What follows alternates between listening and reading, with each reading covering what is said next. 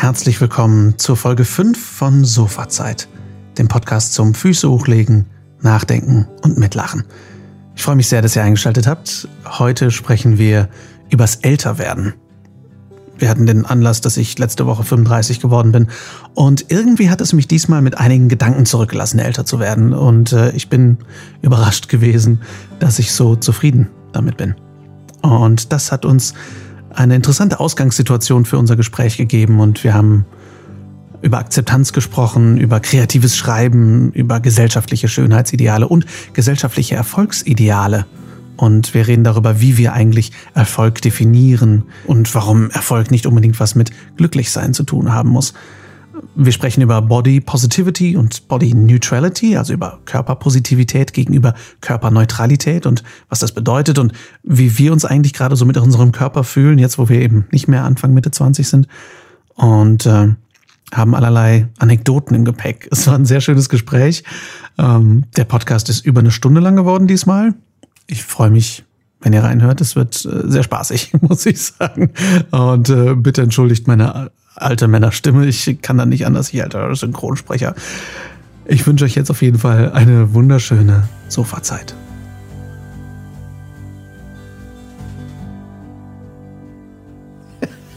Was denn?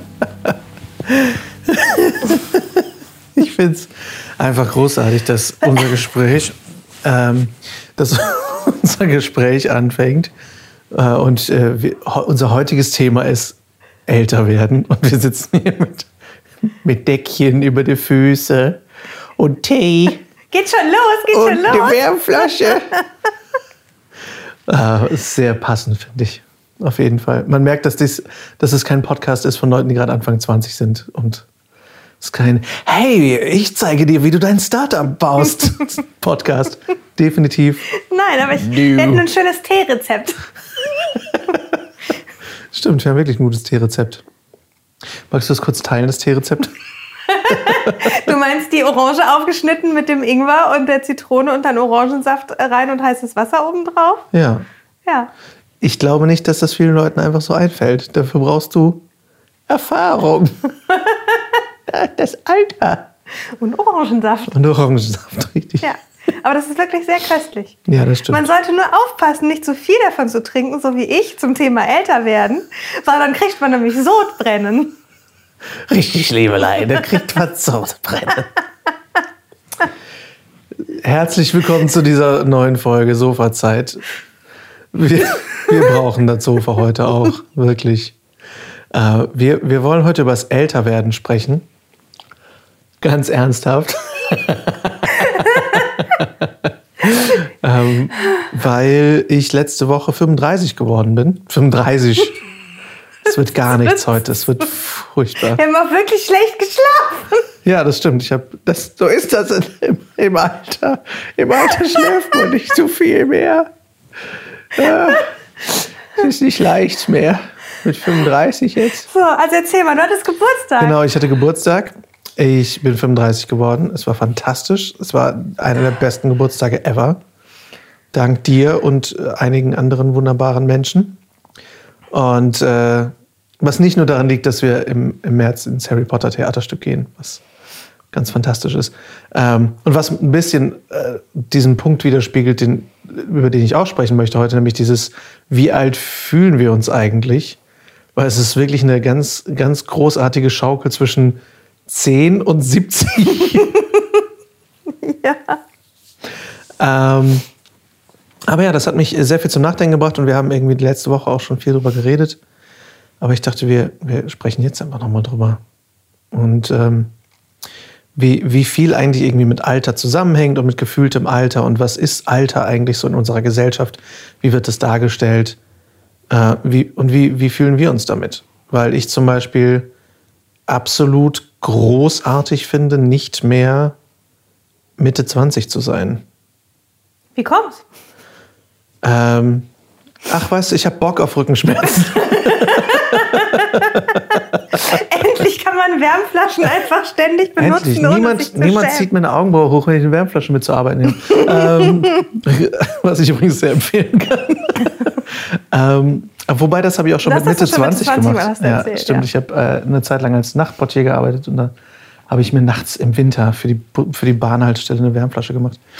Ähm, nee, ich finde es wirklich großartig, nicht mehr Mitte 20 zu sein, weil sehr, sehr viel jetzt so mit Mitte 30 auch erst ähm, so seinen Platz in meinem Kopf findet, was Zufriedenheit angeht. Ich habe das Gefühl, ich bin mit Mitte 20 noch so vielen Dingen hinterhergerannt, auch mit Anfang 30 noch. Lustigerweise hatte ich mit 30, an meinem 30. Geburtstag, weiß ich noch genau den Moment, als ich mit meinem Papa, der übrigens auch den Podcast hört, meine Eltern hören den Podcast, ich bin so happy. Und deine Mama ja auch. Ja, ne? Ich finde es ja. so geil. Äh, liebe Grüße an dieser Stelle. Ähm, da stand ich mit meinem Papa in unserem Haus, wo wir damals gewohnt haben. Äh, und er hat gefragt, wie ich mich fühle. Und ich habe gesagt, boah, ich fühle mich so angekommen. Und ein halbes Jahr später sind wir wieder umgezogen und es war, äh, ich bin überhaupt nicht angekommen. Aber ich habe jetzt wirklich so ein Gefühl von angekommen sein und von viel besser wissen, was ich will. Und das hatte ich definitiv vor zehn Jahren noch gar nicht. Also ich glaube, dass das ja auch wirklich so phasenweise ist. Also ich, Ja. ähm, also ich kann mir auch durchaus vorstellen, ne, also dass halt, dass sich das auch immer noch mal wechseln wird und auch einfach äh, jetzt die letzten Jahre oder ich glaube sowohl dein Leben als auch mein Leben gezeigt hat, haben, dass alles irgendwie sich verändern kann und so. Aber ich, ich finde auch, also ich also das hatte auf jeden Fall total viel für sich, Mitte 20 zu sein. Das war ja auch irgendwie eine total intensive Zeit und so. Auf jeden Aber Fall. ich bin jetzt gerade habe ich auch eher so dieses Gefühl, dass so, dass sich so, dass irgendwie alles so, so übereinander liegt. Also im Sinne von, da knirscht halt weniger im, von meinen Wünschen oder meinen ähm, ja, Unzufriedenheiten oder dass ich irgendwie man hat so seinen Platz gerade so. Das ist halt echt ein schönes Gefühl, ja. Total. Und ganz viel davon bei mir findet wirklich so im Kopf statt, ähm, was das Gefühl angeht, we, wem, für wen mache ich das eigentlich, was ich mache? Und natürlich gilt sehr viel davon irgendwie auch so dem Kreativsein, weil mir Kreativsein so wichtig ist und irgendwie, ich möchte Filme machen und auch der, der Podcast äh, zählt da ja total zu und Fotos und was weiß ich alles. Und ich habe das Gefühl, dass ich das früher viel mehr noch gemacht habe für eine für ein unbekanntes Publikum. Und ähm, äh, auch ich, ich habe zum Beispiel, ich schreibe gerade an einem Drehbuch und ähm, ich habe das erste Mal seit sehr langer Zeit wirklich das Gefühl, ich weiß nicht, ob ich das schon mal jemals genau so hatte, aber ich habe total das Gefühl, ich schreibe total für mich. Und ich schreibe total für mich als Zuschauer. Und ich denke nicht beim Schreiben drüber nach, okay, wem könnte das gefallen? Es muss diesem Publikum gefallen. Welchem Sender könnte ich das verkaufen? Äh, welches Genre ist das? Ähm, was ist die Storyline? Sondern es ist wirklich, ich schreibe es mir von der Seele und die Charaktere haben Gespräche, die wir sonst führen. Und es ist total was, wo ich denke, okay, das ist halt was, wo ich einfach Bock drauf habe, das zu drehen. Ich bin noch gar nicht mal sicher, ob das komplett mein Ding wäre zu gucken, aber es ist exakt das, was ich drehen will. Und, ähm, und das ist so ein Beispiel dafür, dass ich einfach viel mehr denke, boah, ich mache einfach gerade das, was ich will. Oder der Podcast halt auch, wo ich denke, ich finde es total geil, dass uns da Leute halt schon positives Feedback für gegeben haben. Ähm, zum Beispiel die, Wo die Folge letzte Woche mit Laura ist total gut angekommen. Ähm, und Laura hat mir auch halt zum Beispiel geschrieben, dass einige aus, aus ihrem Umkreis halt auch total äh, begeistert davon waren und dass ihre Arbeit den auch irgendwie geteilt hat und so, den Podcast. Das fand ich total schön und ich finde es wirklich mega schön. Und gleichzeitig mache ich den Podcast aber für uns, damit wir uns hinsetzen und ein schönes Gespräch haben. Also ich finde äh, äh, übrigens mit deinem Drehbuch, ich das, ich durfte, durfte es ja schon lesen. Also ich finde, man merkt es ja total, ob man, also jetzt in, in diesem Fall ganz konkret, dass du es halt irgendwie so von, von, von der Seele schreibst oder von der Leber wegschreibst. Ja. Und ähm, ja, das ist, das ist wirklich ein schönes Gefühl. Also ich finde auch irgendwie so dieses, ähm, mein Älterwerden, das klingt halt wirklich ja erstmal so nach, also das Oberthema Älterwerden, wir stehen ja quasi so mitten in unserer Lebenshälfte, ne? aber ähm, das ist, hat tatsächlich, glaube ich, äh, habe ich so das Gefühl, ganz viel mit Erwartungen zu tun, die man, wenn man sich halt damit beschäftigt, ja. plötzlich auch so abschälen kann. Also auch zu gucken, ähm, das hat durchaus auch, finde ich, wieder so eine Metaebene von gesellschaftlichen Erwartungen. Mhm. Ähm, wie soll denn dein Leben verlaufen? Und ich weiß halt, ich bin halt total damit aufgewachsen. Ich habe ja früher immer gesagt, ich möchte irgendwie ähm, Ärztin werden. Und, ähm, und mein ganzes Umfeld fand das halt natürlich total super. Ne? Irgendwie äh, Jessica, die studieren will und so. Und ich komme jetzt komm nicht aus einem Umfeld, wo, wo alle Leute studiert haben, im Gegenteil. Und ähm, ja, und dann halt irgendwie so diese Erwartungshaltung, auch so ein bisschen, ja, Karriere, also Ehe und Familie war gar nicht so dieses Thema, aber sondern wirklich so diesen beruflichen Erfolg. Und, ähm, und das habe ich halt am Anfang, ich habe auch immer alles irgendwie durchgezogen, bis ich dann mein Medizinstudium angefangen habe und nach einem halben Jahr abgebrochen habe. Und dann habe ich ja was ganz anderes gemacht, aber auch das habe ich total durchgezogen und ich bin auch wirklich happy damit, irgendwie ähm, Geisteswissenschaften studiert zu haben. Aber irgendwie so diese total gebogenen Lebensläufe. Ich meine, jetzt habe ich halt ein Restaurant und ähm, dann halt, das hat für mich total viel mit Älterwerden zu tun, auf dieser Reise festzustellen, was will ich denn eigentlich und was will ich denn nicht. Und ich will halt nicht irgendwie einen, offensichtlich will ich nicht einfach nur einen sicheren Job zu haben oder irgendwas zu haben, was ich so, also was ich, ich habe meinen alten Job auch gerne gemacht, aber ich brauche offensichtlich was, wo mein Herz auch komplett dabei ist. Und das halt festzustellen, zu sagen, okay, das passt halt nicht zu mir, es passt vielleicht zu anderen Menschen, aber irgendwie jetzt gerade passt es halt nicht und dann halt wirklich sich davon zu verabschieden. Ich finde, es ist auch echt ein harter Prozess. Also es ist auch jetzt nicht so, dass es mir immer damit gut ging irgendwie, weil es knirscht ja echt ordentlich, wenn du plötzlich mit dem eigentlich berichst, was du dein Leben lang irgendwie gedacht hast, was du, was du machen willst. Aber dann halt zu merken, wie, dass da halt total viel für dich drinsteckt und dann einfach wirklich was zu machen, was vielleicht jemand anderes nicht erwartet. Und ich meine, das Spannende ist halt,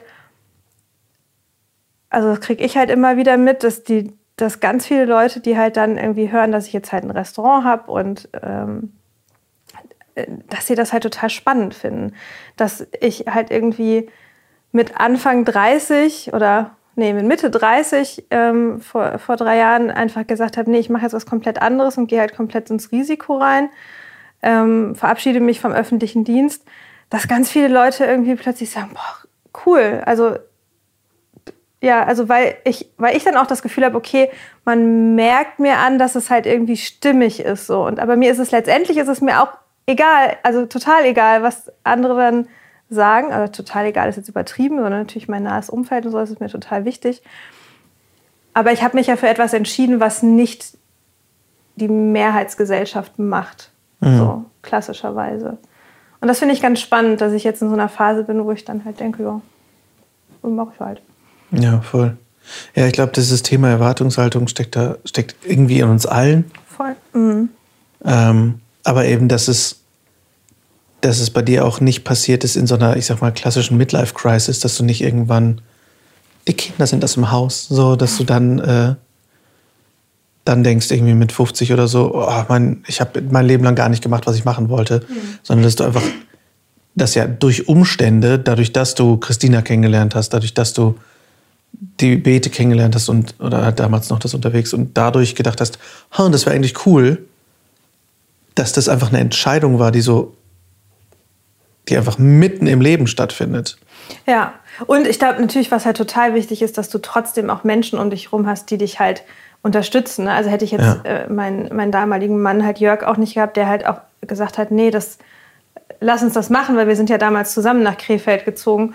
Und ähm, hätte ich halt da nicht den Support gehabt von ganz vielen Menschen, die sagen, und, und vor allen Dingen eben von Jörg, der, der gesagt hat, ja klar, machen wir das, ne? weil es ist halt irgendwie dein Herz und so. Und ähm, dann hätte ich mich das vielleicht auch nicht getraut. So, mhm. ne? Aber ähm, dadurch, dass eben überall die Unterstützung eben kam, fällt dir das dann ja doch noch mal leichter. Also ich habe auch Heulen und Zähneklappern gehabt. Ne? Also ich habe auch, ich habe meine Kündigung eingereicht in meinem alten Job und dann haben, äh, war die Reaktion erstmal so, oh nein.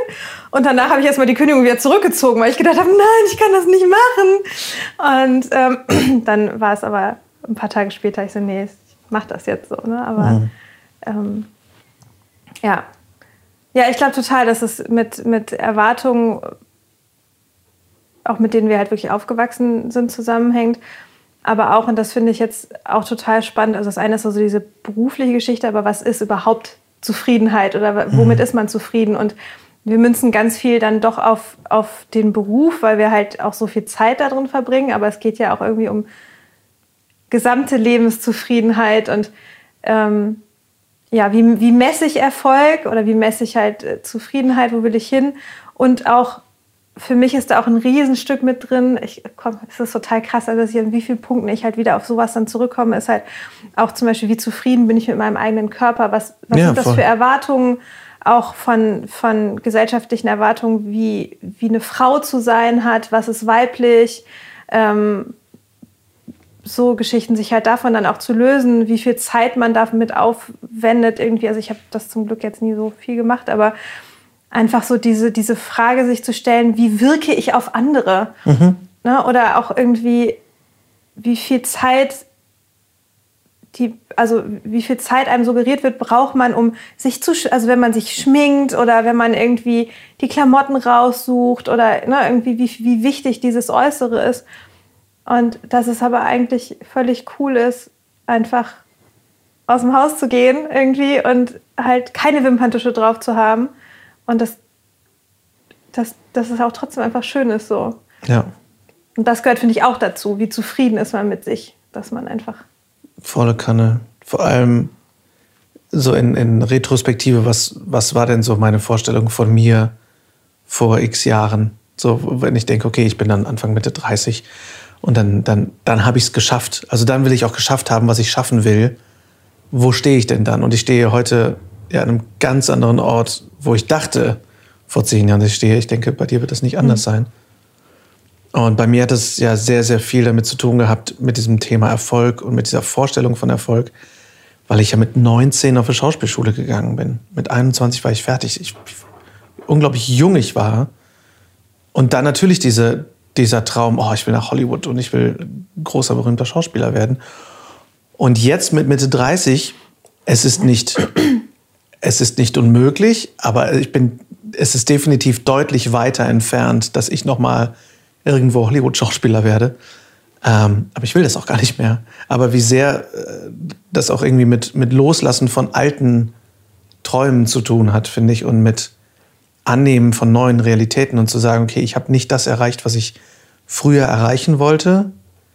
Ähm, ich bin nicht so erfolgreich, wie ich früher dachte, dass ich erfolgreich bin. Aber was bedeutet Erfolg denn?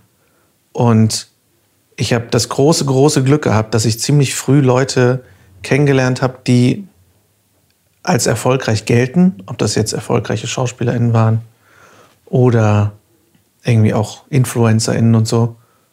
Und diese Menschen gelten als erfolgreich. Diese Menschen gelten als, die haben es geschafft. So, und ich habe wirklich irgendwie, keine Ahnung, Anke Engelke kennengelernt und Christian Tramitz und was weiß ich. So, also wirklich auch tolle, tolle Menschen, tolle KünstlerInnen. Aber dann durfte ich halt auch sehen, was für einen krassen Preis die dafür zahlen, für das, was Erfolg, was man als Erfolg benennt. Und ich glaube, dass diese Menschen sehr unterschiedlich äh, glücklich sind. So, und ich will denen auch nicht unterstellen, dass sie nicht glücklich sind. Aber ich habe mir dabei gedacht, auch ich war auch mal mit einem Film, äh, wo ich mitgespielt habe, auf der Berlinale und so und wir wurden interviewt und lalala.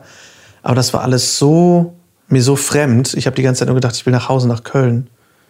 Ähm, dass ich dann auch gemerkt habe, okay, das, was ich als Erfolg, dass ich, das, was ich dachte, dass erfolgreich ist, ist vielleicht auch Erfolg, aber das macht mich nicht glücklich. Und das war für mich damals so der erste Punkt, wo ich, glaube ich, wirklich bewusst gesehen habe, Erfolg ist nicht gleich Glück.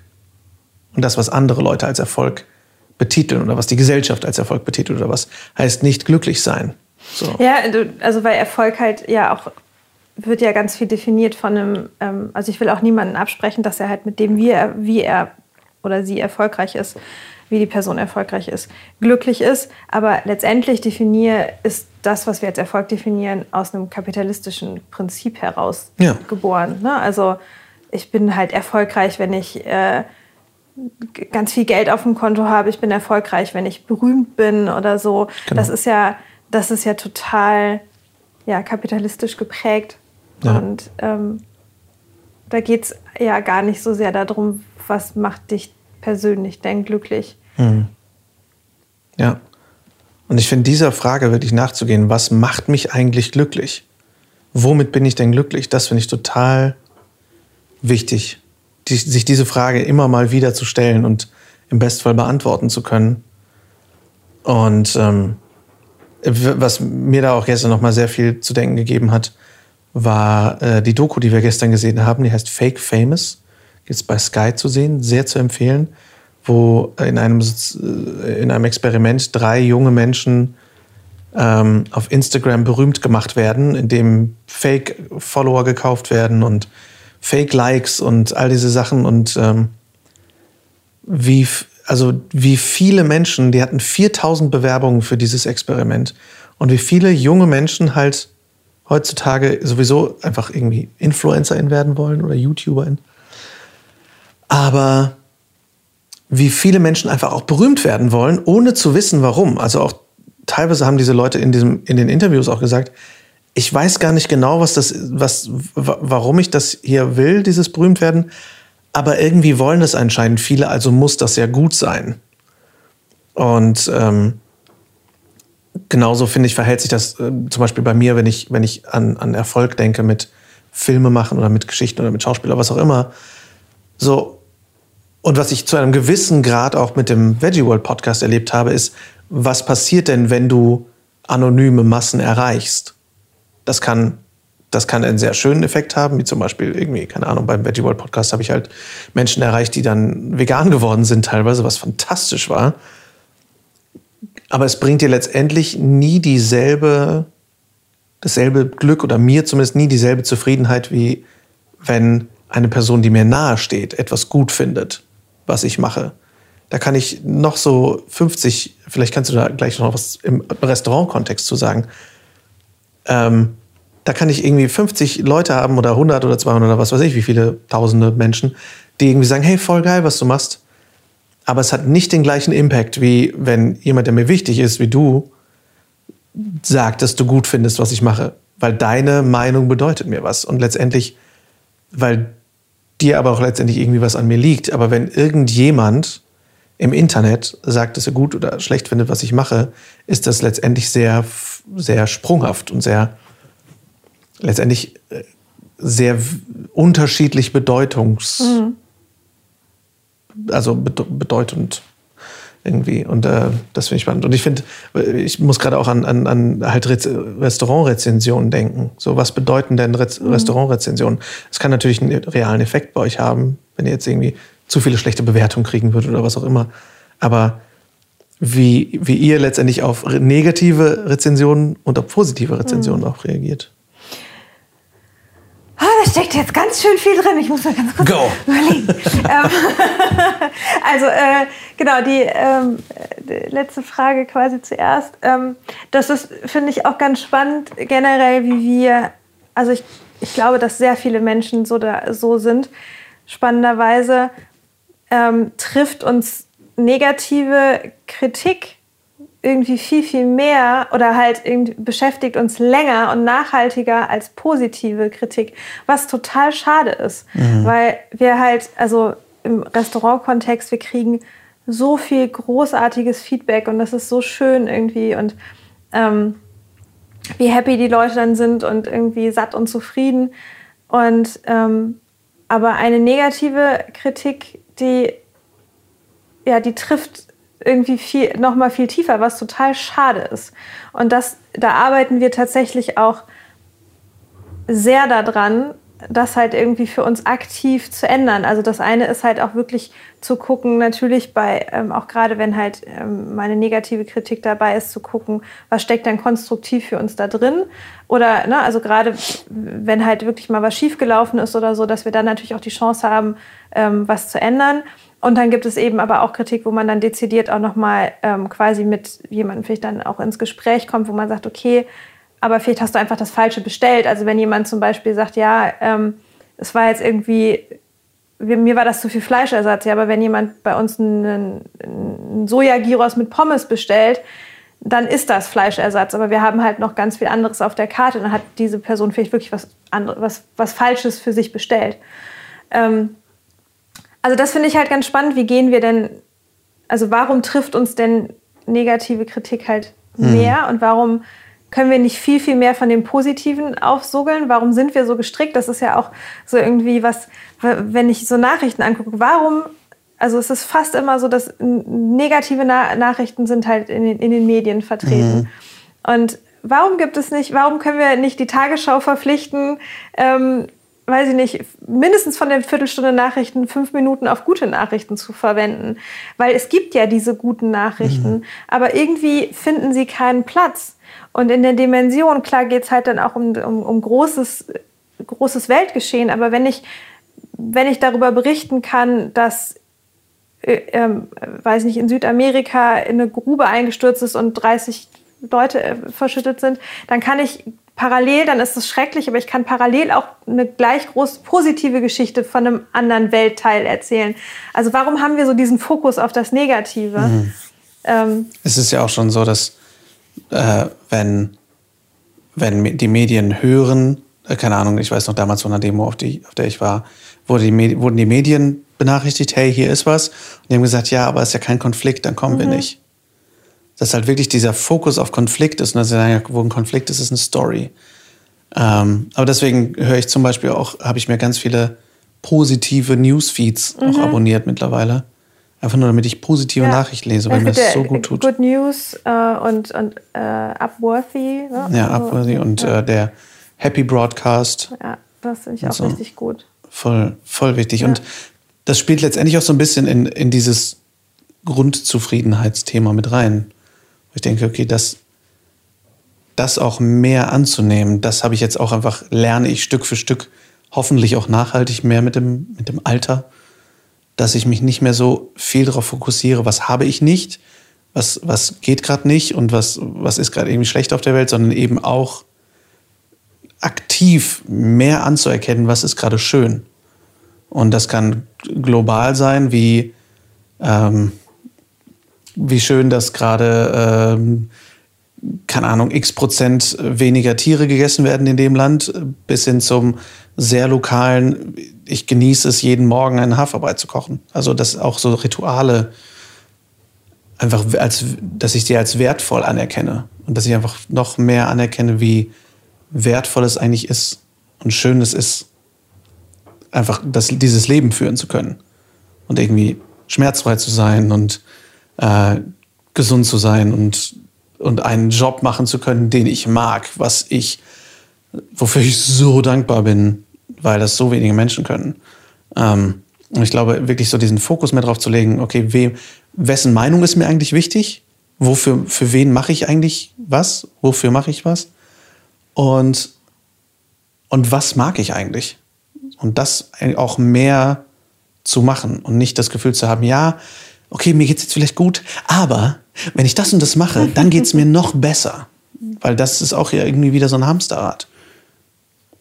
Ich habe das Gefühl, dass ich nach sehr viel immer mal wieder auch Zeiten von Überarbeitung, und ich wette, da bin ich auch noch nicht ganz raus, ähm, dass ich jetzt gerade ganz gut einen, das im Griff habe, nicht zu denken, ja, okay, dieses Projekt noch, diesmal noch zu viel arbeiten, diesmal noch einmal noch in die Bresche springen und dann geht es mir aber noch viel besser als vorher, sondern stattdessen sagen, okay, ich arbeite weniger und dafür geht es mir konstant besser. Hm. Hm. Ja, das stimmt. Also ich hadere ja, also ich, ich finde, das ist auch, das ist so total phasenweise und ich glaube, dass wir das auch irgendwie echt wirklich gut hinkriegen, auch so dieses irgendwie den, den Moment zu genießen und auch irgendwie auch zu wissen, wie privilegiert wir da auch an der Stelle sind. Also wie schön es halt auch ist. Keine Ahnung, wir haben jetzt, bevor wir uns jetzt hier hingesetzt haben, haben wir noch eine Runde Harry Potter Spiel gespielt mhm. und irgendwie dabei unseren Haferbrei gegessen. Und das ist halt total schön morgens früh. Ähm, also wir sind auch schon früh aufgestanden, weil wir sind ja auch keine 20 Wir mehr. haben ja auch nicht, wir sind nicht so gut geschlafen. ähm, also das ist halt total schön und ähm, ja, und auch wir also auch einfach, wie happy ich halt irgendwie mit dieser Wohnung bin, wie wir uns halt hier wohlfühlen können und so. Und ähm, das finde ich total wichtig oder versuche ich mir auch immer wieder bewusst zu machen, weil ich schon ja auch sehr, ich habe eigentlich konstant diese immer die Gefahr, in das Hadern mit der Welt abzurutschen. Mhm. Und ähm, ja. Und auch jetzt mehr denn je. Also ich meine, wir haben gerade, gerade läuft Olympia in einem Land, wo halt einfach Menschenrechtsverletzungen halt stattfinden und, ähm, äh, und auch einfach gerade die Bedingungen mit Corona auch einfach wirklich nicht, nicht gut sind.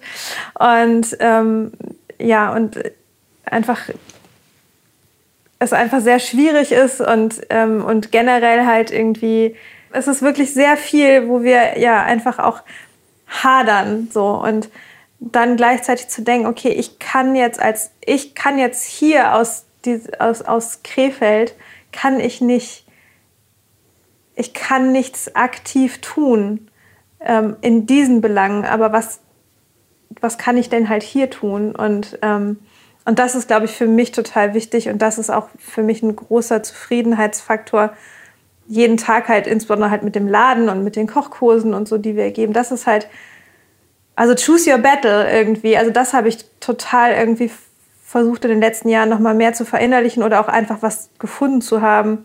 Und sagt, okay, ich habe da diesen Kampf halt ausgesucht und und meinen Weg damit gefunden, wie kann ich denn halt irgendwie Menschen irgendwie erreichen oder wie kann ich denn das, woran ich glaube, auch irgendwie auf die Straße bringen mhm. oder auf die Teller in dem Fall und ähm, mich daran halt zu orientieren, weil sonst macht mich das fertig und dann helfe ich halt niemanden und erst recht nicht mir. Und ja.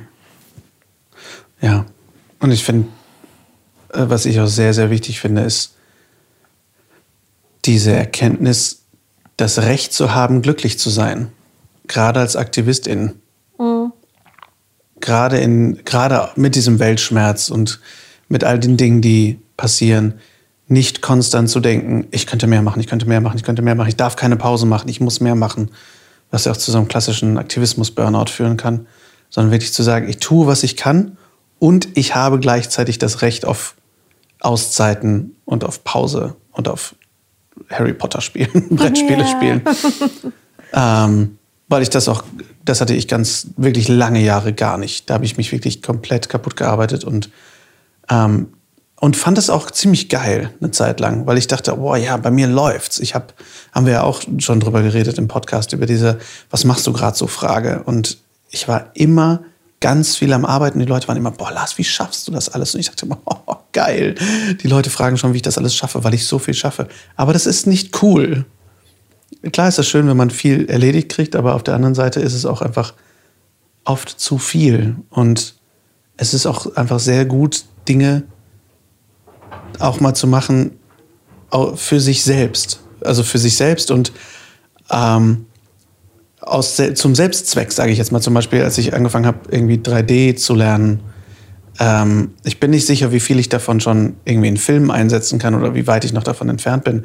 Aber letztendlich alleine dieses Lernen für sich ist so ein großer Spaß, dass selbst wenn ich damit niemals was anfangen sollte, was dem ergebnisorientierten Menschen in mir überhaupt nicht passt, aber selbst wenn ich niemals irgendwas damit erreiche, einfach nur das Tun darin ist eigentlich Grund genug, es zu machen. Und das anzuerkennen und nicht zu sagen, ja, aber eigentlich musst du das, äh, musst du halt visuelle Effekte in Film machen und dann müssen deine Filme erfolgreich werden und dann, dann kannst du rechtfertigen, dass du das jetzt gelernt hast, weil sonst war es Zeitverschwendung. Diese Stimme war vor ein paar Jahren sehr viel lauter in meinem Kopf und jetzt kann ich viel mehr sagen, hey, es macht einfach tierisch Bock, und, und äh, anscheinend erfreuen sich Menschen auch an dem, was ich jetzt schon mache, weil mir Leute irgendwie, ich poste zwischendurch meine kleinen Übungen bei Instagram und Leute sagen, hey, ich finde es voll geil, was du postest. Und weil, weil sie sich an den Bildern erfreuen. Und da habe ich letztens auch in meinem Lieblingspodcast ähm, auch zwei Künstler ge gehört, die halt darüber gesprochen haben, muss ein, ein Kunstwerk immer eine Geschichte erzählen. Und die haben vor allem über, über gemalte Bilder und über Fotos gesprochen und darüber, dass es auch reicht, wenn ein Bild einfach nur ästhetisch ist. Dass das reicht. Und das finde ich auch irgendwie in, in Aktion. Wenn, wenn wir etwas mögen, dann reicht das. So, und das habe ich ganz lange nicht äh, anerkannt bei mir, auch bei Sport, dass ich jetzt für mich denke, Sport tut mir gut, deswegen mache ich jetzt Sport, weil ich Spaß daran habe. Ich mache den Sport, der mir Spaß macht und nicht, nicht weil ich unbedingt eine Sommerfigur haben muss. Weil für wen ist das denn dann schon wieder? So. Ja, und was ist überhaupt eine Sommerfigur? Genau. Also, ja. Weil was steckt da wieder drin? Mhm. Aber das war früher komplett so, dass ich immer gedacht habe, was, was, wem, also was für einen Zweck verfolgt das noch, was ich hier mache? Ich mhm. muss das immer verbinden. Ja, also ich finde es äh, tatsächlich übrigens, das, ähm, ist jetzt glaube ich auch nichts Neues für dich, aber ich sage es nochmal, ich finde es total beeindruckend und total schön, dass du immer Bock hast zu lernen. Also, dass hm. du immer dazu lernen willst und dass du das halt auch einfach machst und dass du dich dann einfach da hinsetzt und dir im Grunde genommen jeden Tag dafür Zeit nimmst. Und, hm. ähm, und ich finde das so schön, weil ich glaube, es ist ja auch, also man sagt ja auch einfach, lebenslanges Lernen tut ja auch total gut und es macht ja auch was mit dem Gehirn, einfach, dass es halt aktiv halt bleibt und dass man eben Stichwort älter werden, nicht irgendwie denkt, ach ja, jetzt habe ich irgendwie, ich habe meinen meinen Beruf und ich habe meine Familie und ich habe irgendwie Kinder, lalala, mhm. was man sich halt irgendwie so überlegt. Mm, ja, und dann, also wie, wie geht's, also was, wie möchte man denn sein Leben wirklich aktiv gestalten? Also nicht im Sinne von, von irgendwie überaktiv sein, sondern was bedeutet es denn für mich halt irgendwie zu leben? Und, was, und da finde ich es halt wirklich toll, wie, wie du halt da irgendwie einfach sitzt und und lernst. Das finde ich total schön. Danke. Ja. Ich meine, es gibt Leute, die, äh, sobald sie ein paar freie Tage haben, denken, hm, was könnte ich in dieser Wohnung umbauen? Hm. hm. Hm. Irgendwas können wir hier noch schöner einrichten. Stimmt, ja. Da gibt es gar keine Parallelen. Ähm, ja. ja. ich, ich finde es auch äh, total schön und vielen Dank da, dafür. Ähm, ich ich, ich finde es einfach interessant, äh, also das auch anzuerkennen und nicht die ganze Zeit zu denken, ach, aber ich müsste mehr lesen. Weil es ist super lange her, dass ich wirklich ein Buch durchgelesen habe. Und ich glaube, das letzte Buch, was ich verschlungen habe, war lustigerweise Harry Potter und das verwunschene Kind, wo wir jetzt ins Theaterstück gehen. ähm, aber ich habe total Probleme, mich länger auf einen Buchtext zu konzentrieren. Ich glaube, ich lese aber auch gerade nicht unbedingt die flüssigsten Bücher irgendwie. Ich lese jetzt keine Romane. Ähm, das jetzt nicht heißt, dass ich mich nicht, aber ich kann mich halt stundenlang konzentrieren, irgendwelchen Kram am Rechner zu lernen oder so. Oder äh, ja, solche Sachen. Das ist auch so geil. Als wir uns kennengelernt haben, hast du gesagt, du bist halt überhaupt kein geduldiger Mensch. Du bist total ungeduldig. Und, und ich, ich sehe dich hier sitzen irgendwie und du machst stundenlang, konzentrierst du dich auf eine Sache. Und das finde ich halt auch wieder total spannend, weil das, glaube ich, auch ganz viel damit zu tun hat, was empfinden wir denn als geduldig oder was oder ja. dann eben dieses stundenlang ein Buch lesen können so oder irgendwie also ja, das ist halt eine Qualität vielleicht, aber vielleicht ist es halt nicht deine, aber du bist in einem anderen Bereich total geduldig. Mhm. Dafür bist du wirst du halt mega ungeduldig, wenn man dir sagt, äh, bau mir mal halt den Tisch zusammen und du denkst nach zwei Sekunden, trotz Dreck. Ähm, Warum baut er sich nicht von selber auf? ja, aber das, kommt ja einfach darauf an, welch, welcher Bereich das ist. Also mhm. da finde ich, äh, hast du einen mega langen Atem. Also ja. Ah, ich, ja. ich glaube, womit ich am meisten Probleme habe jetzt beim Älterwerden, ist, glaube ich, wirklich so dieses. Ich habe immer mal wieder so kleine Spikes von, so kleines Aufblitzen von, ach, hätte ich mal. Also das, ich bin insgesamt ja wirklich gerade so zufrieden wie noch nie irgendwie in meinem Leben. Ähm, gleichzeitig habe ich trotzdem immer noch mal, wo ich denke, hätte ich mich damals mal mehr spezialisiert, wäre ich mal damals mit Anfang 20 nach Berlin gegangen. Das sagst du ungefähr nach jedem Film, den wir geguckt haben. Wahlweise, wenn da jemand drin ist, der total gut singen kann, dann kommt, hätte ich mal mehr Gesangsunterricht genommen. Ja. Wenn da jemand Gitarre spielt, ach, ich hätte auch Gitarre spielen lernen können. Ja. Und also, das, das ja. ist so, das ist so das, wo ich mit dem Alter immer mehr so denke, ach, hätte ich früher halt oder hätte ich mit 14 wirklich E-Gitarrenunterricht durchgezogen und solche Sachen.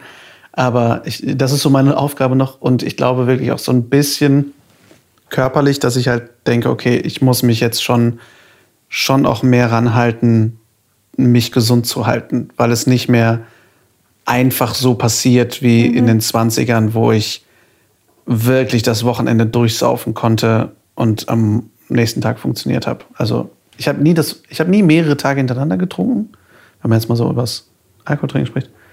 Ähm, aber so Party machen oder überhaupt einfach vollkommen anstrengende Sachen machen, eine Nacht durchmachen oder was weiß ich, und dann einfach funktionieren.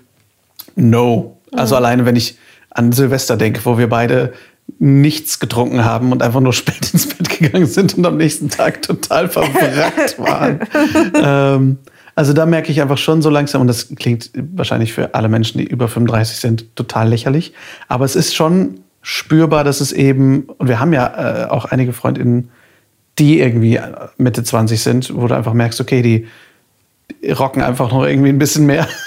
so, also die haben irgendwie noch, noch nicht sowas. Ja, wobei ich finde das halt total schwierig. Also es ist halt, jede Lebensphase hat halt irgendwie ja. so die spannenden Aspekte und, und du bewertest dann schon wieder, ja, die rocken halt irgendwie mehr. Dann bewertest du halt schon wieder, was heißt das denn? Dass das, was wir jetzt machen, halt irgendwie langweilig ist, das finde ich halt gar nicht. Sondern, nee, nee, das stimmt. Sondern das geht halt darum, dass irgendwie anscheinend, und das finde ich halt so in der Rückschau total spannend, dass man jetzt schon merkt, okay, wir sind jetzt gerade in einer anderen Lebensphase ähm, mit einem anderen Vibe vielleicht, als es halt vorher war. Und ich, und das ist halt das, was ich gerade denke, was ich total schön finde, ist halt nicht zu bewerten in, ah, ich kann jetzt vielleicht aber weniger die Nächte durchmachen, dass das irgendwie ein Qualitätsmerkmal ist und jetzt ist meine Qualität gemindert, sondern jetzt sind es halt einfach andere Dinge, die jetzt, die ich vielleicht mit Mitte 20 total, ja, blöd oder halt einfach nicht für mich in Frage oder ich habe da überhaupt nicht, vielleicht nicht drüber nachgedacht, was das vielleicht eine Option ist.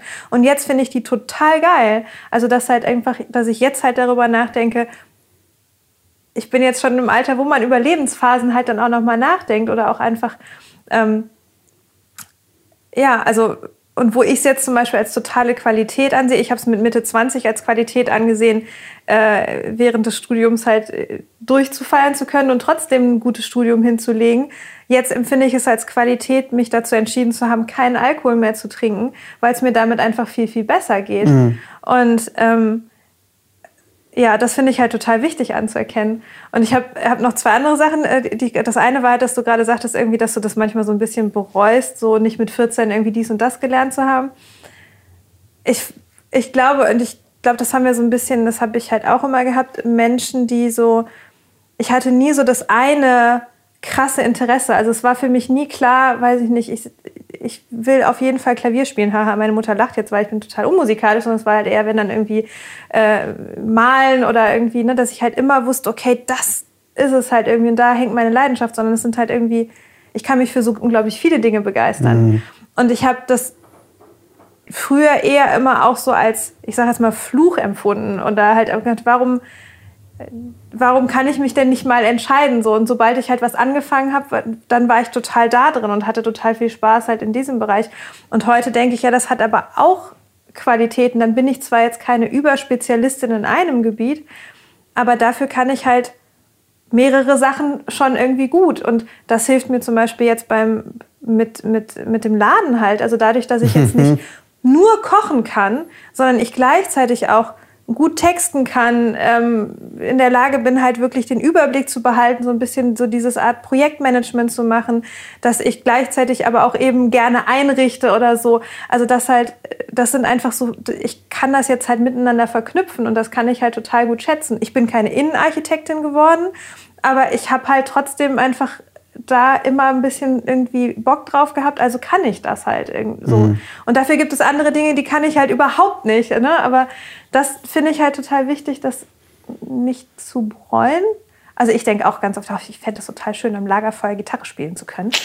Aber ganz genau, ganz genau. Ja, aber das meine ich. Nee, ich ich, ich finde es total richtig, was du sagst. Ähm, und das ist halt auch was, woran ich noch arbeiten möchte, dass ich noch mehr lerne, einfach zu akzeptieren, was ist ähm, und ich glaube, das ist eben dieses Problem von jemandem, der auch einfach viele Interessen hat. Und ich bin halt auch schnell begeisterungsfähig. Das heißt, ich kann halt total schnell denken, oh geil, Gesang, oh geil, Tanz, äh, Gitarre spielen, was auch immer, äh, Kampfsport. Ich habe auch ganz viele Hobbys durchgemacht in meiner Kindheit und Jugend. Ich habe vier verschiedene Kampfsportarten durchprobiert und irgendwie Geige gespielt zwischendurch und la la la. Und das ist, glaube ich, dann das, was ich heute bereue. Warum habe ich nicht mehr Konsistenz gelernt? Mhm. So. Ähm, aber wie du schon sagst, das, letztendlich ist das Gras auf der anderen Seite immer ein bisschen grüner und wir denken immer so an, an das, was wir nicht haben. Und das ist eben das, wo ich, wo ich merke, ich bin besser geworden, ich bin aber noch nicht da, wo ich hin will. Das wirklich anzuerkennen, dank, dankbar zu sein für das, was ich habe und nicht so viel oder im Bestfall halt einfach loszulassen, was ich nicht habe oder was ich nicht erreicht habe. Und einfach auch zu sagen, hey, es ist vollkommen okay, wenn du in diesem Leben kein Musikproduzent mehr wirst. Weil das wäre auch cool, aber das ist eigentlich überhaupt nichts, wo ich jetzt vier, fünf Jahre irgendwie Lernen reinstecken möchte. Ich würde es gerne einfach können. So, das ist dann der ungeduldige Mensch in mir, der eben jetzt auch sagt, okay, ich mache jetzt seit drei Monaten Mist in 3D. Andere Leute, die ich mir anschaue und deren Arbeit ich toll finde, machen das seit zehn Jahren jeden Tag ununterbrochen. Warum bin ich nicht exakt so gut wie sie? Was ist da los? Ähm, aber dann eben zu sagen, okay, aber hey, aber ich kann andere Sachen. Und auch da eben zu, ist es, habe ich früher weniger sehen können, was ich denn kann. Und das kann ich mittlerweile besser. Ich glaube, es kam mit dem Alter und es ist auch sehr viel irgendwie durch dich, weil du mir das auch wirklich sehr klar auch immer mal wieder gesagt hast und dich irgendwie das halt auch sehr rüberkam, ähm, dass ich halt das Gefühl habe, ah, ja, okay, stimmt, ich mache auch viele verschiedene Sachen. Und, und genau das führt mich noch zum nächsten Punkt. Wie krass das aber auch, glaube ich, in meinem Kopf ist, dadurch, dass wir so eine überspezialisierte Gesellschaft haben, wo, und das habe ich in meiner Jugend schon erlebt, wo einfach auch nicht erwünscht ist, dass du mehrere Sachen kannst, sondern du machst bitte den einen Job. Im Bestfall bist du bei deiner einen Firma dein Leben lang und machst diese eine Sache. Und vielleicht hast du noch dein eines Hobby und dann ist aber auch gut. So, aber mehrere Interessen zu Jobs in Jobs zu verwandeln und nicht erst das eine und dann das andere zu machen, sondern zu sagen, ich bin Fotograf und Sprecher und Regisseur und lalala. Das ist einfach total ungewöhnlich und das wird generell gesellschaftlich, gesellschaftlich jetzt auch nicht unbedingt ermutigt. Ja, wobei spannenderweise gleichzeitig, wenn du es halt Leuten erzählst, was du machst, finden die es in der Regel total spannend. Also Ja, es ist in der Unterhaltung ganz spannend, aber letztendlich ist es, ich sage jetzt mal, karrieretechnisch wird es nicht ermutigt. Nee, es gibt kein, keine, keine Schablone, wo du reinpasst. Genau. Ne? Also das ist halt, genau. Also ich meine, das habe ich ja mit, mit meinem geisteswissenschaftlichen Studium auch erlebt. So, also ich meine, ich kenne halt total diese Frage, ja, und was machst du danach damit? Ja. So, äh, was kann man denn danach machen? Also Hauptfach Geschichte studiert und halt, ähm, ja, und dann? Und dann, weil du hast halt nicht die eine Ausbildung, sondern du musst dir halt deinen Weg im Grunde genommen suchen. Aber es gibt diese Wege halt. Aber du musst sie, glaube ich, mehr noch selber finden, weil sie nicht so klar vorgegeben sind. Ja. Und letztendlich ist das halt dann wieder, was uns einzigartig macht, ne? weil wir halt sagen, okay, aber ich bin halt einen anderen Weg gegangen und das ist mein Weg. Es ist nicht der Weg, den schon fünf Milliarden andere Menschen gegangen sind, Ja. sondern es ist der, den ich gegangen bin. Und dann für mich als Künstler nochmal zu sagen, das gibt mir meine einzigartige Stimme, weil das ist was, wonach irgendwie alle KünstlerInnen suchen, irgendwie, okay, was, was ist meine Stimme? Das wird ja auch immer gesagt, ob das jetzt als Fotograf ist, was ist dein Stil? Oder als Autor, was hast du zu sagen? Und all diese Sachen.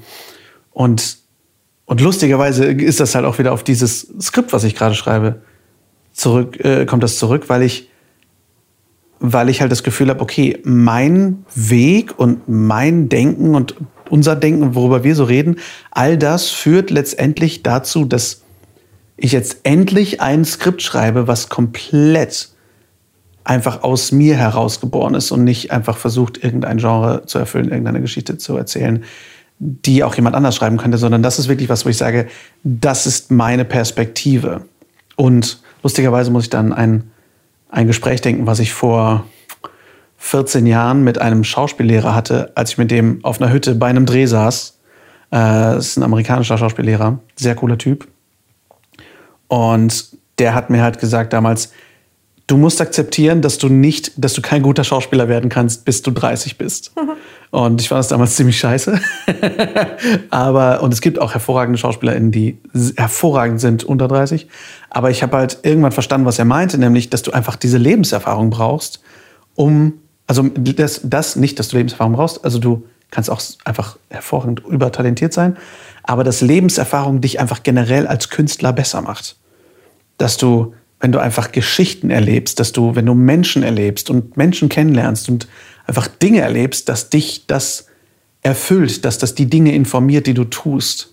Und ich merke das jetzt gerade einfach total, ähm, auch in den Gedankenprozessen, die ich so im letzten Jahr hatte, wie unglaublich viel da irgendwann zusammenkommt. Und wenn man das, und wenn man, wenn ich das dann, und das ist dann wieder dieser Prozess des, Eigen, des sich selbst akzeptierens, wenn ich das dann in mir selber akzeptiere und nicht sage, oh, ich wünschte, ich hätte mich darauf spezialisiert, oder so, sondern sage, okay, ich bin ein Fotografen, Sprecher, Kochautor, bla. Und es, ich kenne niemanden, der so ist wie ich. Also warum schreibe ich nicht exakt darüber? Und jetzt habe ich eine Figur geschrieben, die Koch ist, veganer Koch ist, und eine Figur geschrieben, die Kommunikationscoach ist. Und ich habe halt beides schon mal gemacht. Ich bin bei beidem nicht Profi gewesen, aber ich habe beides schon mal gemacht und ich kenne Menschen, die das professionell machen. Und und hab halt und, und gleichzeitig reden sie aber über diese Dinge, über die wir uns konstant unterhalten, letztendlich auch im Podcast. Und das finde ich halt geil, zu sagen, das, das ist auch Teil des Älterwerdens, zu sehen, was ist denn mein Weg gewesen und wie sehr informiert mich das jetzt als Mensch und was gibt mir das jetzt als, als letztendlich für mich gerade als Mehrwert, als Künstler auch. Also ich finde ähm, es halt total spannend, einfach auch noch mal mehr, und das passt so ein bisschen, ich glaube, das haben wir vor zwei Folgen, äh, ging es ja um das Thema Anerkennen auch.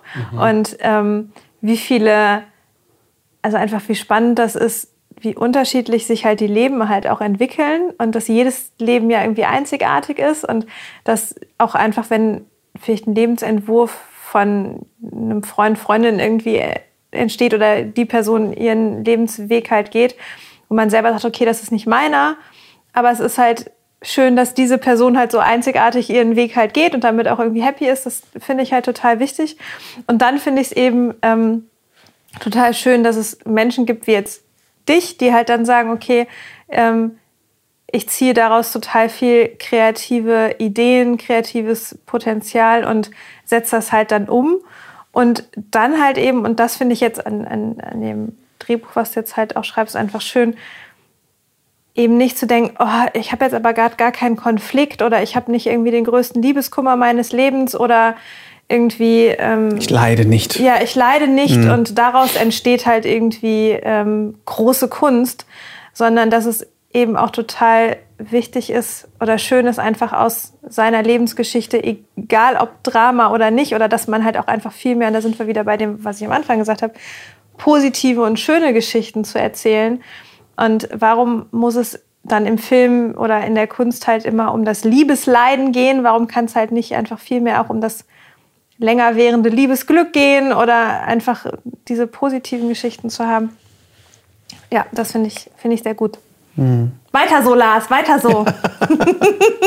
ich finde es halt so krass, dass ich mein Leben, mein, mein Erwachsenenleben lang, höre ich diesen Satz für DrehbuchautorInnen, write what you know, schreib, was du kennst. Und ich habe immer gedacht, ja, aber ich bin einer der wenigen in meiner Schauspielschule gewesen, der kein Trennungskind war. So, ich war, ich kam immer gut klar, wenn es bei uns dann auch in Schauspielübungen oder so irgendwie drum ging, okay, denk an einen krassen, schlimmen Moment aus deiner Kindheit. Und ich dachte so, also klar hatte ich auch Momente in meiner Kindheit, die echt nicht schön waren, aber ich hatte eine unfassbar behütete Kindheit. Und ähm, mir ging es immer gut. So, ich hatte immer ein tolles Umfeld von Menschen, die mich, die mich gefördert haben, die mir Chancen gegeben haben, die, also klar, ich hatte auch Phasen in meinem Leben, wo es mir nicht so gut ging, aber insgesamt, gerade gemessen an vielen anderen Menschen, ging es mir immer verdammt gut. Und dann dachte ich immer, was soll ich denn schreiben? Früher habe ich viel mehr geschrieben, lustigerweise, gerade mit Anfang 20. Äh, aber es war halt immer mehr Genre irgendwie und ich dachte halt immer, ja, und ich denke das auch immer noch sehr, sehr viel, äh, wenn es nicht Science Fiction oder Fantasy ist, ist es langweilig. Ähm, und jetzt, jetzt eben das erste Mal das Gefühl zu haben, das, was ich hier gerade schreibe, ist das erste Mal nicht Fantasy oder Science Fiction und trotzdem möchte ich es weiterschreiben weil ich mich nicht nach fünf Minuten langweile und denke, oh Gott, wer soll das bitte gucken?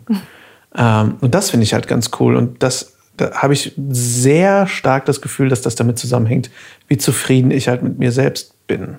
So, und das ist halt auch sehr viel erst so mit der Zeit gekommen. Und ich glaube, dass das auch mit dem Altern zusammenhängen kann.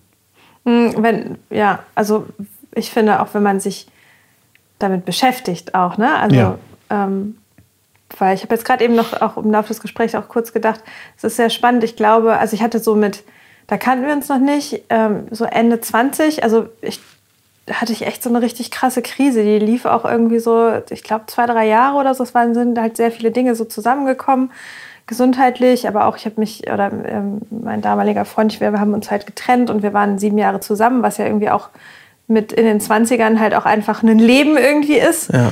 Und, ähm, und ich hatte dann halt wirklich auch Probleme, also so in, in, in der Rückschau merke ich das nochmal mehr, 30 zu werden. Also Aha. so dieses, ähm, so irgendwie so dieses Gefühl zu haben, jetzt, jetzt ist irgendwie so diese, diese Spielphase ist irgendwie vorbei. Also ganz komisch. Also das würde ich jetzt halt, würde ich jetzt halt anders bewerten, aber ich glaube, damals war so diese Krise von, was mache ich denn jetzt? Ne? Irgendwie mhm. Beziehung kaputt, Gesundheit irgendwie blöd und ähm, und ich hatte zwar damals auch schon irgendwie, also ich hatte damals schon äh, meinen Job in der Unternehmenskommunikation, aber es war dann irgendwie auch alles nicht richtig. Also so sehr viele so Säulen, die halt, auf die man sich vorher so verlassen hat, haben so ein bisschen gebröselt und dann war irgendwie plötzlich dann der 30. Geburtstag da.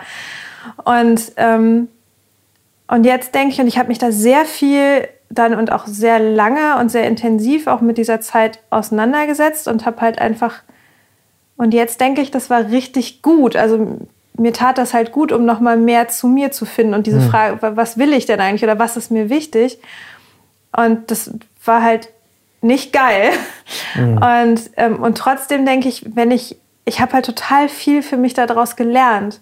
Über mich selbst und ähm, insgesamt, wie ich, was für ein Mensch ich sein möchte irgendwie. Und ähm, ja, und das, das finde ich halt, also das darf man halt, glaube ich, nicht vergessen, dass das, dass, dass wenn man sich halt damit beschäftigt, mit dem, was passiert, dass das unglaublich wichtig ist. Weil nur älter werden ist halt einfach nur älter werden. Ja. Aber voll. wenn man daraus dann nichts für sich halt lernt oder auch irgendwie, ich habe zum Beispiel dann, und auch wir reden ja auch ganz viel darüber, auch wie wir miteinander kommunizieren, also wie, mhm. wie kommuniziert man mit FreundInnen, wie kommuniziert man in der Beziehung, so Geschichten einfach, das finde ich total wichtig, sich da halt weiterzuentwickeln und total schön. Und das ist für mich halt irgendwie älter werden auch ganz viel so aus dem, was man für Erfahrungen hat, auch zu lernen. So, also es ist kein Zwang dazu, aber ähm, es muss ja auch nicht jeder Punkt sein, aber ganz viele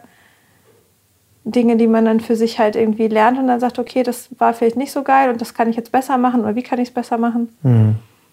Ja. Das fühlt sich auch, finde ich, mittlerweile echt schön an, dass, dass es auch mittlerweile halt irgendwie Menschen gibt, die einen irgendwie um Rat fragen ähm, weil man irgendwie nicht mehr der Jüngste im Raum ist. Also ich merke, ich hatte halt ganz lange, weil ich, weil ich zum Beispiel halt auch so früh in meinem Job angefangen habe, war ich ganz lange immer der Jüngste.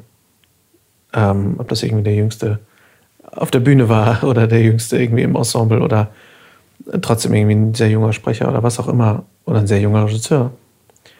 Und jetzt halt das Gefühl zu haben, ich bin nicht mehr der Jüngste im Raum. Ich bin auch häufig nicht mehr der Jüngste im Raum.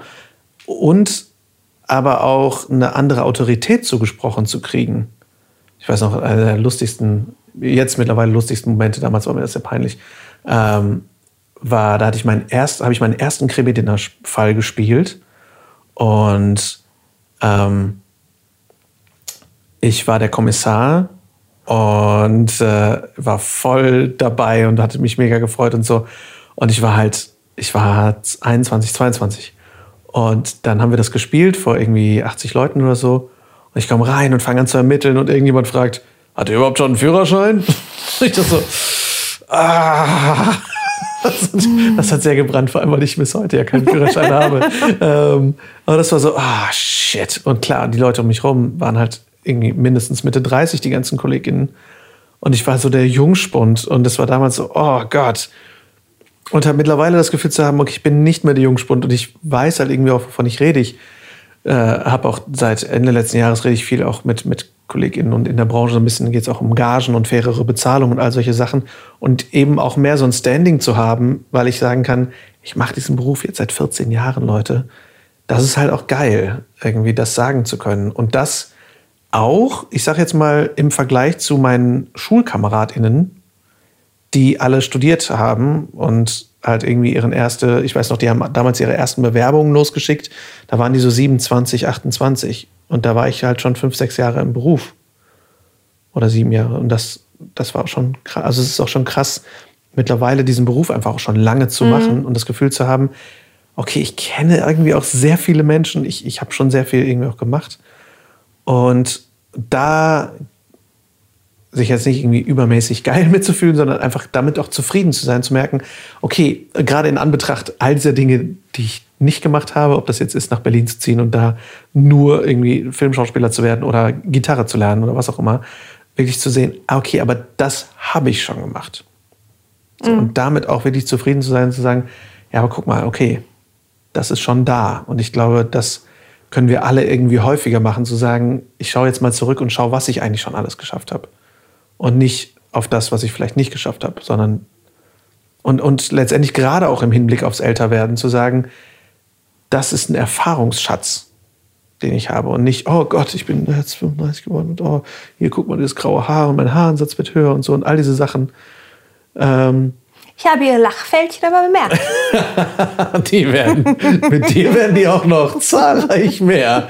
Ähm, ja, und ich sag mal, es, es fühlt sich schon komisch an, dass mein Haaransatz höher wird und so und all diese Sachen. Aber letztendlich, keine Ahnung, also ich, ich merke das auch gerade, je mehr ich mich auch mit äh, irgendwie, ja, auch mit Feminismus beschäftige und mit überhaupt Geschlechterrollen und, und, und gesellschaftlichen Erwartungen und sowas, was, was gesellschaftliche Erwartungen alle auch für ein Bullshit sind und wie viel Schönheit eigentlich auch einfach aus uns kommt und was, welche Erwartungshaltungen und was haben wir angelernt gekriegt und was müssen wir verlernen. So, keine Ahnung, äh, das, das ändert sich in mir halt auch total und dadurch auch diese Selbstzufriedenheit mit mir. Ähm, ich muss da lustigerweise, wenn mein Papa das hört, muss er bestimmt lachen. Äh, einer der besten Sprüche, die mein Vater mir immer gesagt hat, den hat er, glaube ich, von einem Freund, ist, ein schönes Gesicht braucht Platz. Und das finde ich einen super geilen Satz für höheren Haaransatz. Und ich denke, scheiß drauf, ein schönes Gesicht braucht Platz. Finde ich fantastisch. Und keine Ahnung, also keine Ahnung, ich habe zum, zum Beispiel, ich habe mir früher, habe ich mir regelmäßig die Brust rasiert. Weil ich immer dachte, Frauen wollen auf jeden Fall, dass man eine rasierte Brust hat, sonst ist, es geht gar nicht. Jetzt haben sich die Trends auch verändert und so, aber letztendlich das sind so viele Sachen, wir könnten jetzt tausend Sachen aufzählen. Aber überhaupt mehr den Körper sein zu lassen, wie er ist und das zu akzeptieren, dazu zählt eben auch eine höhere Stirn und graue Haare, wobei ich graue Haare ehrlich gesagt auch sau cool finde. Ähm, das finde ich halt auch einen guten Prozess, da wirklich reinzufühlen und auch in die unangenehmeren Dinge reinzufühlen und zu denken, oh, okay, was, was ist denn jetzt so? Ich meine, mit 35 ist das wirklich noch nicht so ein Thema wie mit 50, 60, ganz klar. Aber eben zu denken, okay, ich bin nicht mehr 21, weil mit 21 habe ich 20 Kilo weniger gewogen. Und klar, ich möchte gesund sein und ich möchte fit sein, aber gleichzeitig eben auch anzuerkennen, es ist nicht mehr so einfach wie mit 21. und ich esse wirklich sehr gerne Dinge. Ähm, und das ist okay. Und ich bin trotzdem nicht ungeliebt. So, weil das ist ja auch eine große Angst, immer dieses, okay, wenn ich jetzt aber das und das immer, oh, so, dann, dann, dann dann bin ich nicht mehr, dann, dann bin ich, mag mich niemand mehr und so. Aber offensichtlich äh, mögen mich ja Menschen. Auch eine Person sitzt mir hoffentlich gegenüber, die mich halbwegs mag. Hoffentlich, ich sitze dir gegenüber, ja, das stimmt. Nein, aber weißt du, das, wie absurd das eigentlich ist, weil unsere Beziehung ist fantastisch und, und ich bin da offensichtlich nicht ungeliebt, nur weil ich nicht mehr 20 Kilo weniger wiege, wie, also 20 Kilo weniger wiege halt. Ähm, ich gerate ins Stottern. Und das finde ich halt auch einen wichtigen Prozess beim irgendwie in den Spiegel gucken und zu sagen, so, okay, das, ist, das bin ich jetzt und das ist auch. Ja, ich glaube, wir sind da auch in so einer Phase. Also, das eine ist halt wirklich so dieses ähm, selber, also dieses individuelle Älterwerden und damit auch individuell sich mit sich auseinanderzusetzen und vielleicht manche Dinge einfach nicht mehr so dramatisch zu sehen. Und das andere ist dann auch, dass wir beide uns ja auch dann sehr mit so gesellschaftlichen Erwartungen, mit Feminismus etc. auseinandersetzen, mit Körperbildern, mit Schönheitsbildern und auch generell auch, dass ja auch noch mal mehr in den Medien auch ist, als es halt vorher war, dass es Ja. halt medial ein Thema ist. Ähm, zu sagen, okay, was, was sind das denn eigentlich für, für Schönheitsideale, denen wir denn da hinterherjagen und welche, wie, wie ähm, künstlich sind sie eigentlich? Und ähm, dieses Konglomerat finde ich ähm, sehr spannend, in dem wir uns da befinden und tut auch unglaublich gut, dann, wie du gerade eben auch gesagt hast, Dinge zu entlernen und, ähm, und auch nicht mehr so wichtig zu nehmen. Und da kommt, glaube ich, sehr viel zusammen. Einfach die eigene Entspanntheit, die man ähm, von denen immer so, als ich so Jugendliche war, gab es durchaus, ich glaube sogar meine Mutter, ich weiß oder ich weiß gar nicht, aber auf jeden Fall so gefühlt, dass es immer die Älteren waren, die irgendwie sagen, ja, ne, es wird schon noch so, also die dann so ein bisschen diese mehr diese Entspanntheit haben, die man sich dann gar nicht vorstellen konnte. Und ähm, und jetzt selber halt irgendwie äh, Ende 30 zu sein und sagen, ach, das ist die Entspanntheit, von denen äh, dann gesprochen wird. Und gleichzeitig eben noch mit äh, zum Glück mit einer medialen Diskussion verbunden, ähm, mit, mit Beschäftigen mit dem Thema eben zu sagen, also ich finde für mich auch so gar nicht so dieser Body Positivity Ansatz, sondern eher auch so dieses eher so neutral, so ja, also dieses Anerkennen, krass, ich bin jetzt irgendwie Ende 30, mein Körper trägt mich hier irgendwie schon seit Jahrzehnten.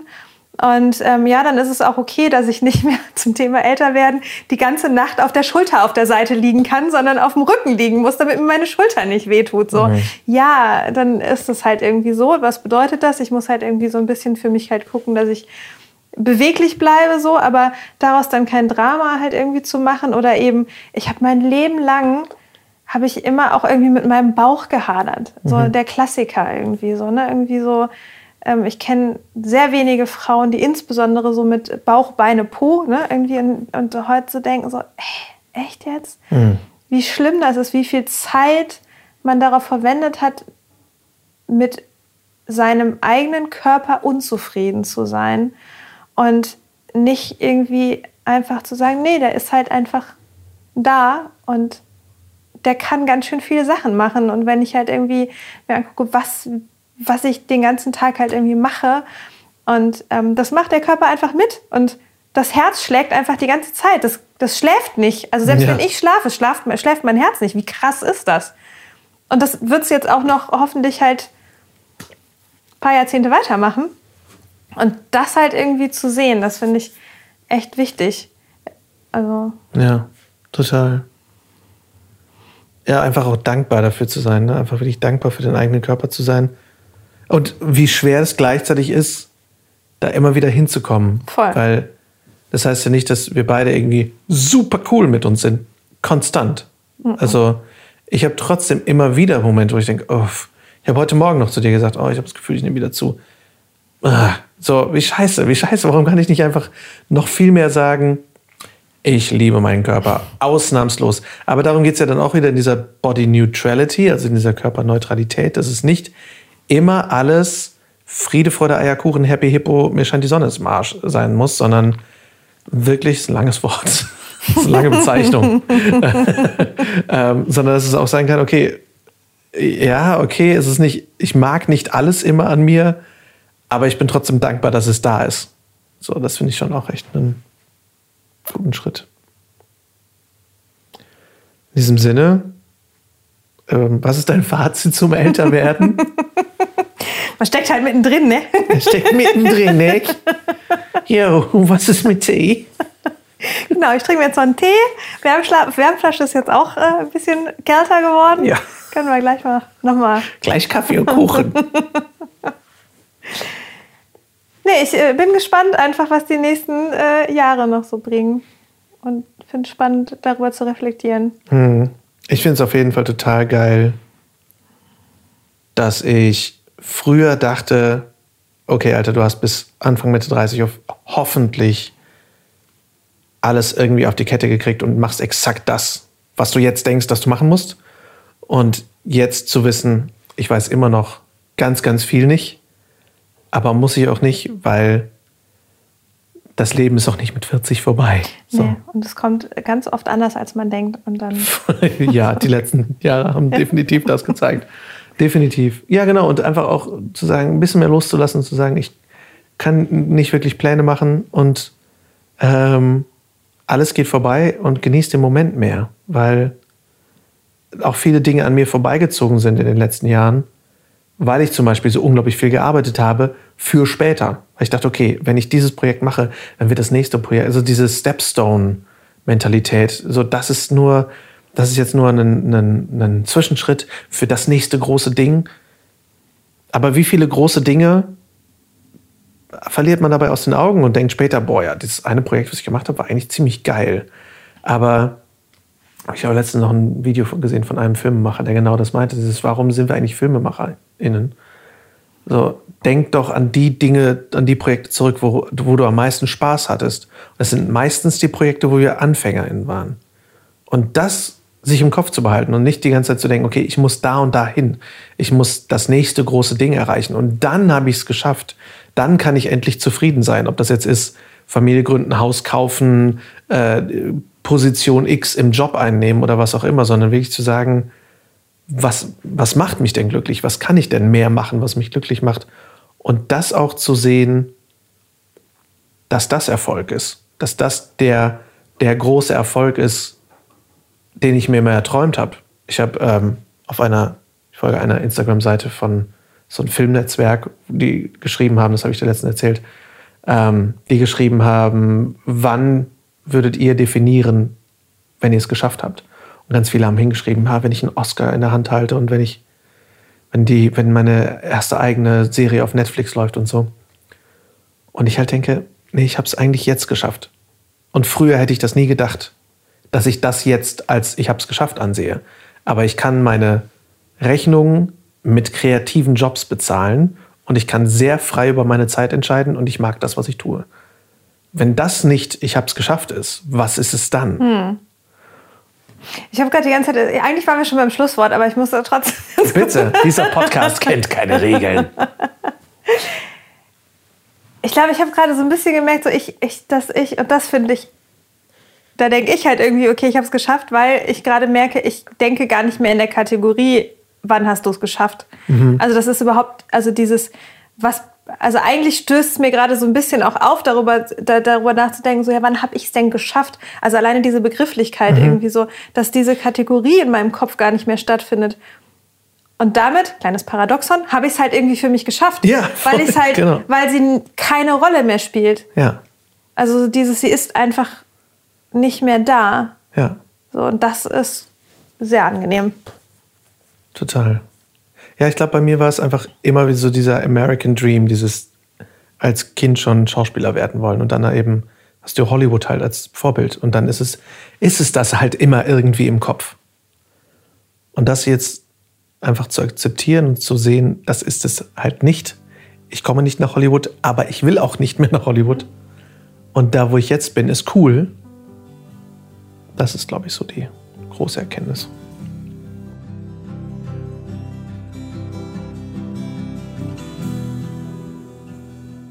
Und mit dieser Erkenntnis sind wir am Ende unserer Folge angelangt. Vielen, vielen Dank, dass ihr zugehört habt. Es hat sehr viel Spaß gemacht, diese Folge aufzunehmen. Und ich bin gespannt, was ihr zu dem Thema denkt, wie ihr zum Thema älter werden denkt und wie ihr euch damit fühlt. Wenn ihr diese Gedanken teilen mögt, dann schreibt sehr gerne an lars.larswalter.com. Walter mit TH, einfach zusammengeschrieben, lars.larswalter.com. Und wenn ihr mehr von uns mitkriegen möchtet, dann folgt uns einfach auf Social Media oder auf unseren Homepages. Die Links dazu sind natürlich in den Show Notes. Ebenso wie unsere Empfehlungen. Der Trailer zu Fake Famous, der Doku, von der wir gesprochen haben, den findet ihr auch in den Show Notes. Ebenso wie Deep Netter, den Podcast, den ich erwähnt habe. Das ist mein momentaner absoluter Lieblingspodcast, der mich sehr inspiriert. Und ansonsten freuen wir uns, wenn ihr den Podcast weiterempfehlt, wenn ihr eine Bewertung schreibt in der Podcast-App eurer Wahl. Viele von euch hören ja bei Spotify. Einfach eine kleine Bewertung abgeben. Das geht ganz schnell und ihr müsst nichts groß schreiben. Und äh, es hilft uns sehr weiter, mehr Menschen mit ein paar Gedanken zu erreichen, die ihnen hoffentlich weiterhelfen. Vielen, vielen Dank, dass ihr dabei wart und wir hören uns in der nächsten Folge. Danke und ciao, ciao.